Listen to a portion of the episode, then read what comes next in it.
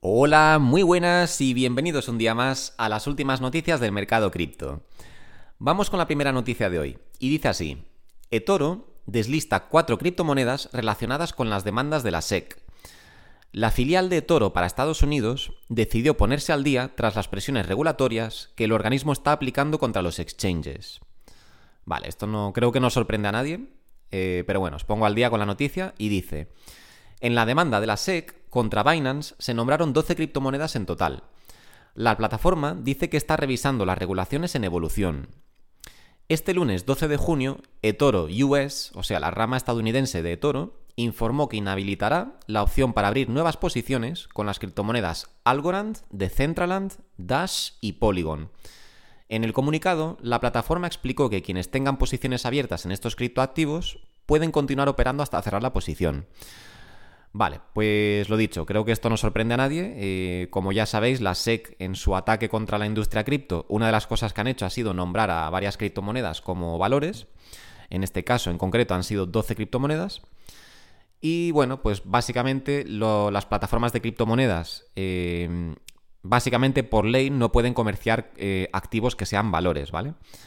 Esto ya entra un poco aquí en jerga legal, que yo tampoco entiendo del todo, pero bueno, el caso es que las criptomonedas que estén, eh, que estén categorizadas como valores no pueden ser operadas de forma legal por estas plataformas, ¿vale?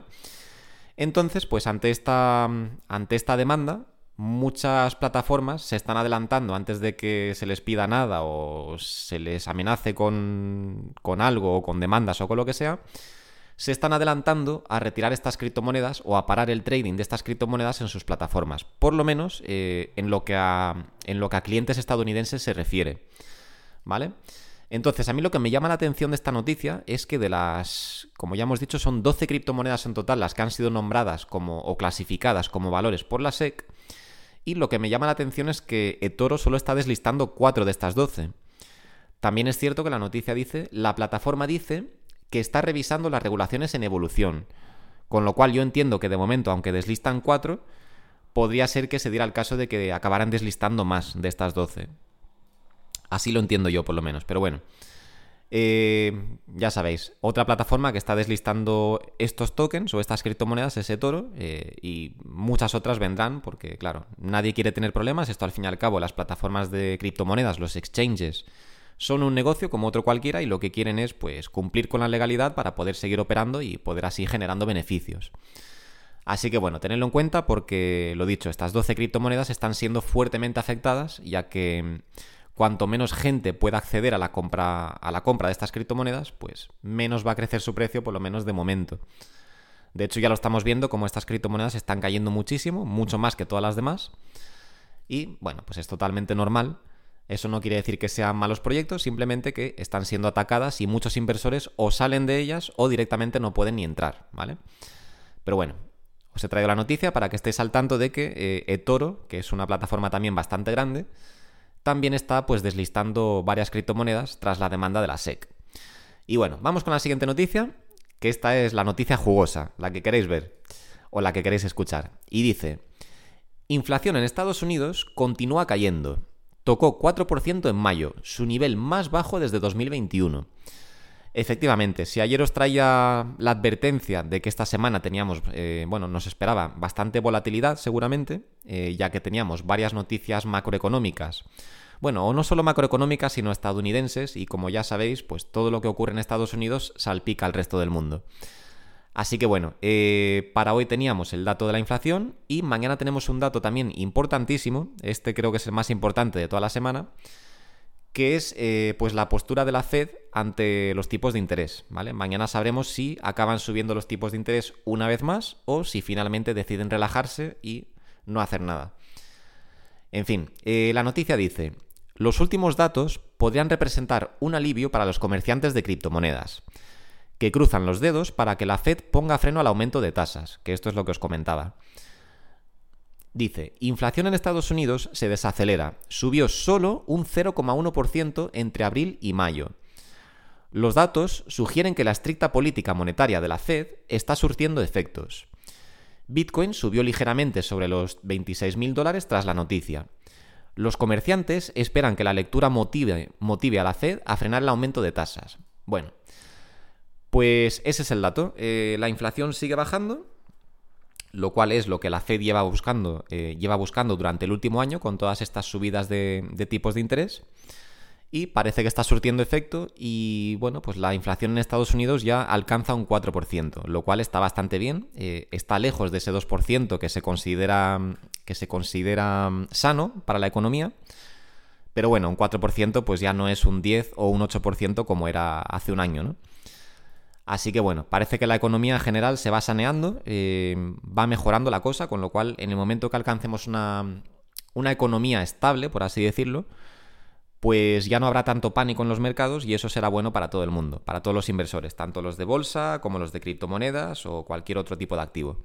Porque ahora mismo lo que hay es mucha incertidumbre ante todas estas políticas monetarias ya que la economía no está en su nivel más fuerte, en su punto más fuerte, pues eh, hay muchísima incertidumbre y muchos inversores eh, deciden mantenerse al margen. Pero en el momento que todo se estabilice y tengamos una inflación mm, normal, entre comillas, ¿vale? Lo dicho, sobre un 2% o así, que es lo que Estados Unidos considera normal, pues habrá muchos inversores que decidirán volver a entrar al mercado porque verán menos peligro o menos riesgo eh, ya que no habrá que tomar ninguna medida macroeconómica pues fuerte para estabilizar la economía.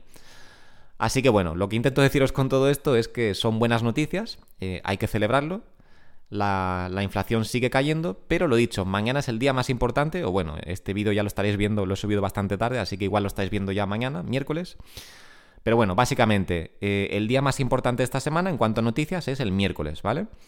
Miércoles se presenta la postura de la Fed, eh, o bueno, la Fed declarará qué quiere hacer, si quiere subir los tipos de interés, o si finalmente decide no subirlos, con lo cual ya se lleva especulando bastante tiempo. De hecho, en la última subida de tipos de interés eh, se creía que no iban a hacer ninguna subida, pero al final la Fed acabó haciendo, bueno, realizando una subida mínima, pero no dejó de ser una subida. Eh, el caso es que ahora perfectamente podrían parar y adoptar una política monetaria un poquito más relajada ya que parece ser que la economía pues está volviendo a donde tiene que, a donde tiene que ir, que es hacia esa inflación baja, bueno, entre comillas, ¿no?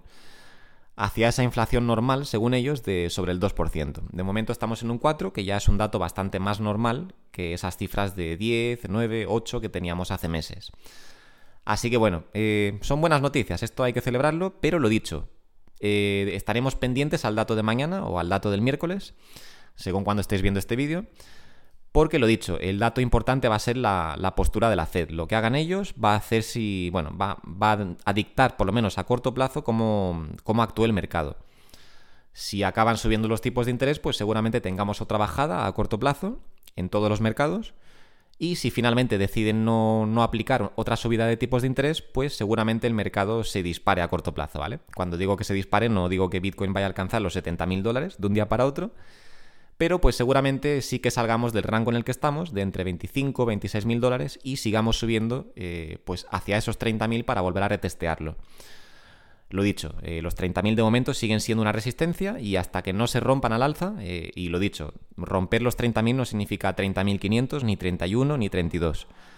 Y lo dicho, muchas veces el mercado pega un pico por encima de la resistencia o por debajo de un soporte y luego mm, vuelve a su sitio. O sea que yo consideraré que Bitcoin ha roto los 30.000 dólares cuando rompamos por varios miles de dólares esa resistencia de los 30.000 dólares y el precio se mantenga por encima durante bastante tiempo, ¿vale?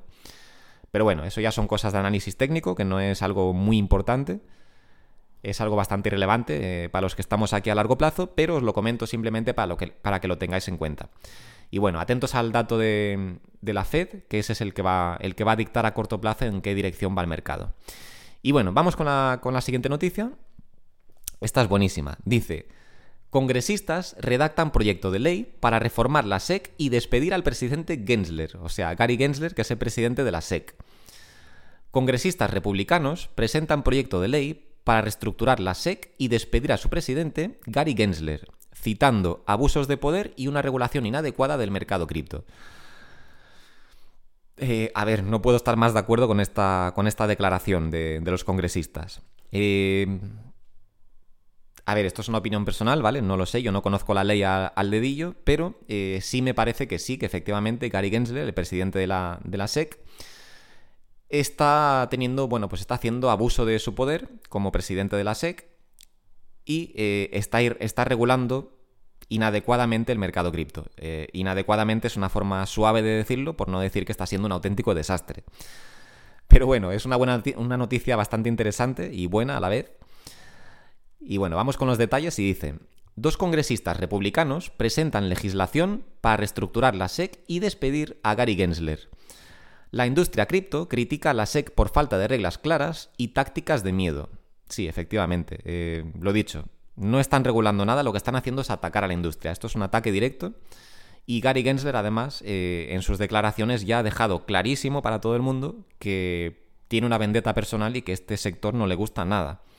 No solo eso, sino que además ve a las criptomonedas como competencia para el dólar. Así que ahí tenemos los motivos de por qué está siendo tan duro con todo lo que hace.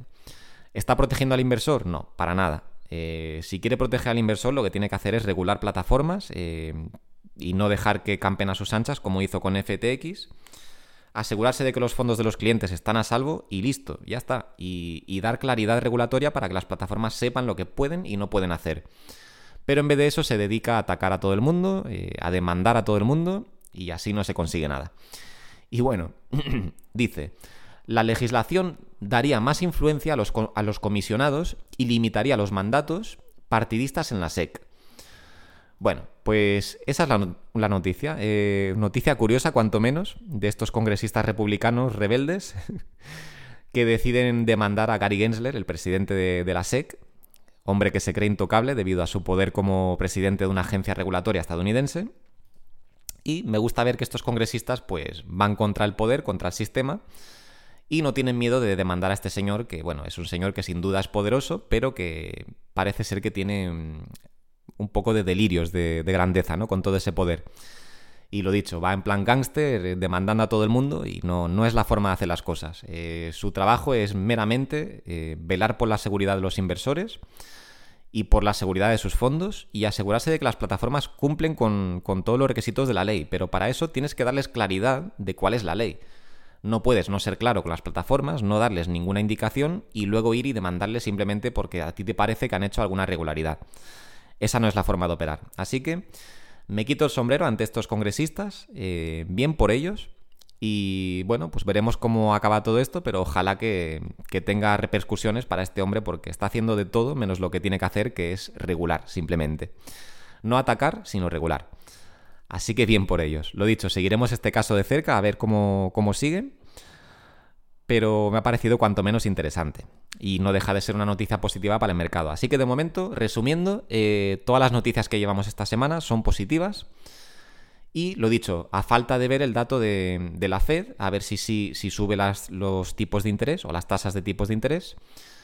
Que si las acaba subiendo, pues lo dicho, tendremos una pequeña noticia negativa. Y si no la sube, pues tendremos luz verde para que todo el mercado, bueno, pues por lo menos a corto y a medio plazo, siga subiendo.